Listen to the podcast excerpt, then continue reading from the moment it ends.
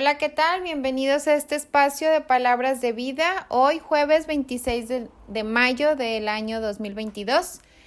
Eh, te saludo con mucho gusto, Luz Elena Sandoval, discípula misionera Verbum Day. Pues vamos a hacer una oración para ponernos en la presencia de nuestro Dios. En el nombre del Padre, del Hijo y del Espíritu Santo. Amén. Gracias, Señor, Dios nuestro, por el inmenso amor que tienes a nuestras vidas Gracias por seguir atrayéndonos hacia ti. Ofrecemos este momento de escuchar, meditar y orar tu palabra por las personas asesinadas en Texas, especialmente por los familiares de estos 18 niños.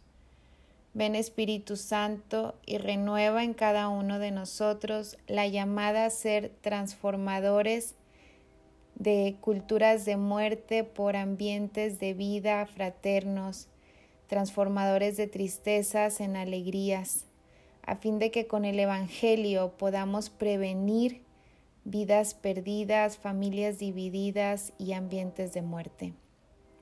Amén. Lectura del Santo Evangelio según San Juan. En aquel tiempo Jesús dijo a sus discípulos, Dentro de poco tiempo ya no me verán y dentro de otro poco me volverán a ver.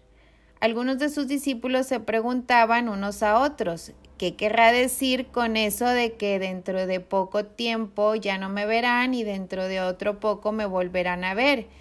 ¿Y qué con eso de que me voy al Padre? Y se decían, ¿qué significa ese un poco? No entendemos lo que quiere decir Jesús. Jesús comprendió que querían preguntarle algo y les dijo, Están confundidos porque les he dicho, dentro de poco tiempo ya no me verán y dentro de otro poco me volverán a ver. Les aseguro que ustedes llorarán y se entristecerán, mientras el mundo se alegrará. Ustedes estarán tristes, pero su, su tristeza se transformará en alegría Palabra del Señor. Gloria a ti, Señor Jesús. Hace unos días leí una publicación que decía, la educación sexual es más necesaria que el catecismo.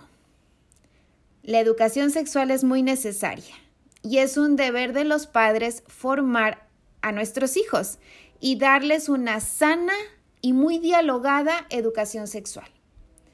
Quizá el catecismo está mal entendido, el catecismo es un documento o es el libro que contiene la explicación de la doctrina cristiana. Cuando nos preparamos para recibir algún sacramento, por ejemplo, la primera comunión, vamos a clases de catecismo, es decir, vamos a que nos den conocimientos de la fe cristiana. O cuando vamos a bautizar a nuestros hijos o vamos a ser padrinos, pues vamos a esas pláticas, ¿verdad? Entre comillas, bueno. Allí estamos recibiendo formación de nuestra fe, conocimiento de nuestra fe, de nuestra catequesis. ¿Qué es lo más necesario en la vida del hombre? San Agustín decía, nos hiciste Señor para ti y nuestro corazón estará inquieto hasta que descanse en ti. Si nuestras familias, nuestros jóvenes, nuestros adolescentes, nuestros niños conocen a Dios, su corazón descansará. ¿Qué es la oscuridad? Es la falta de luz. ¿Qué es el frío? La ausencia de calor. ¿Qué es el hombre sin amor? Un deshumanizado. El hombre sin amor, sin Dios, se deshumaniza. Lo que hace que un hombre y una mujer sean humanos es la capacidad de razonar y de amar. Pero si no se experimentan amados, si nadie los ama, si no conocemos el amor, ¿cómo vamos a amar? Vivimos en una cultura de muerte. Aprobamos leyes que promueven la muerte. Justificamos la guerra, promovemos la venganza, resaltamos los errores o los males de las personas. Asesinar personas es común, es cuestión, es cosa de juegos, de videojuegos. Es más, si, si los videojuegos no son de armas o de violencia, pues el videojuego no está chido y entonces eres como un ñoño, un noob, no sé cómo le dicen, ¿verdad? Si juegas, si no juegas a eso. Ahora más que nunca el catecismo es necesario.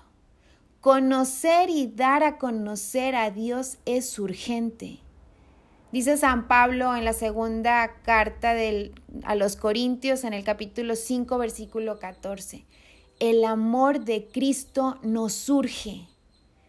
Lo que vivimos en la actualidad es un grito al amor, un grito a la evangelización que definitivamente puede prevenir todas estas situaciones.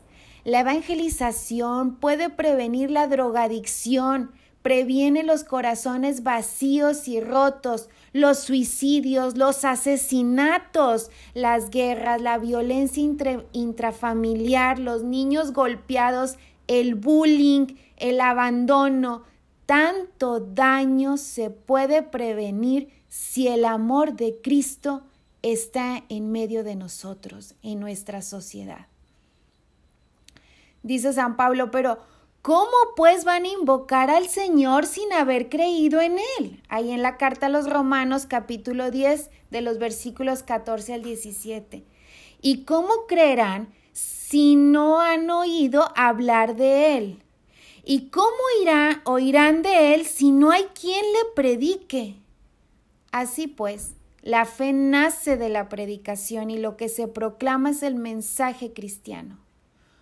Hoy Jesús en el Evangelio hace como un juego de palabras con sus discípulos y los discípulos al final no le entienden, se quedan confundidos con ganas de preguntar o de pedir que, a ver, explícamelo otra vez por favor, ¿qué dijiste? ¿Por qué dijiste esto? ¿Y a qué te refieres con aquello? Bueno, Jesús les dice, dentro de poco tiempo ya no me verán y por eso van a llorar y se van a entristecer mientras el mundo se alegrará. Se está refiriendo a su muerte. Van a llorar porque ya no estará con ellos. Va, él va a morir y pues el mundo, la cultura de la muerte, se va a poner muy alegre porque Jesús será derrotado, muerto.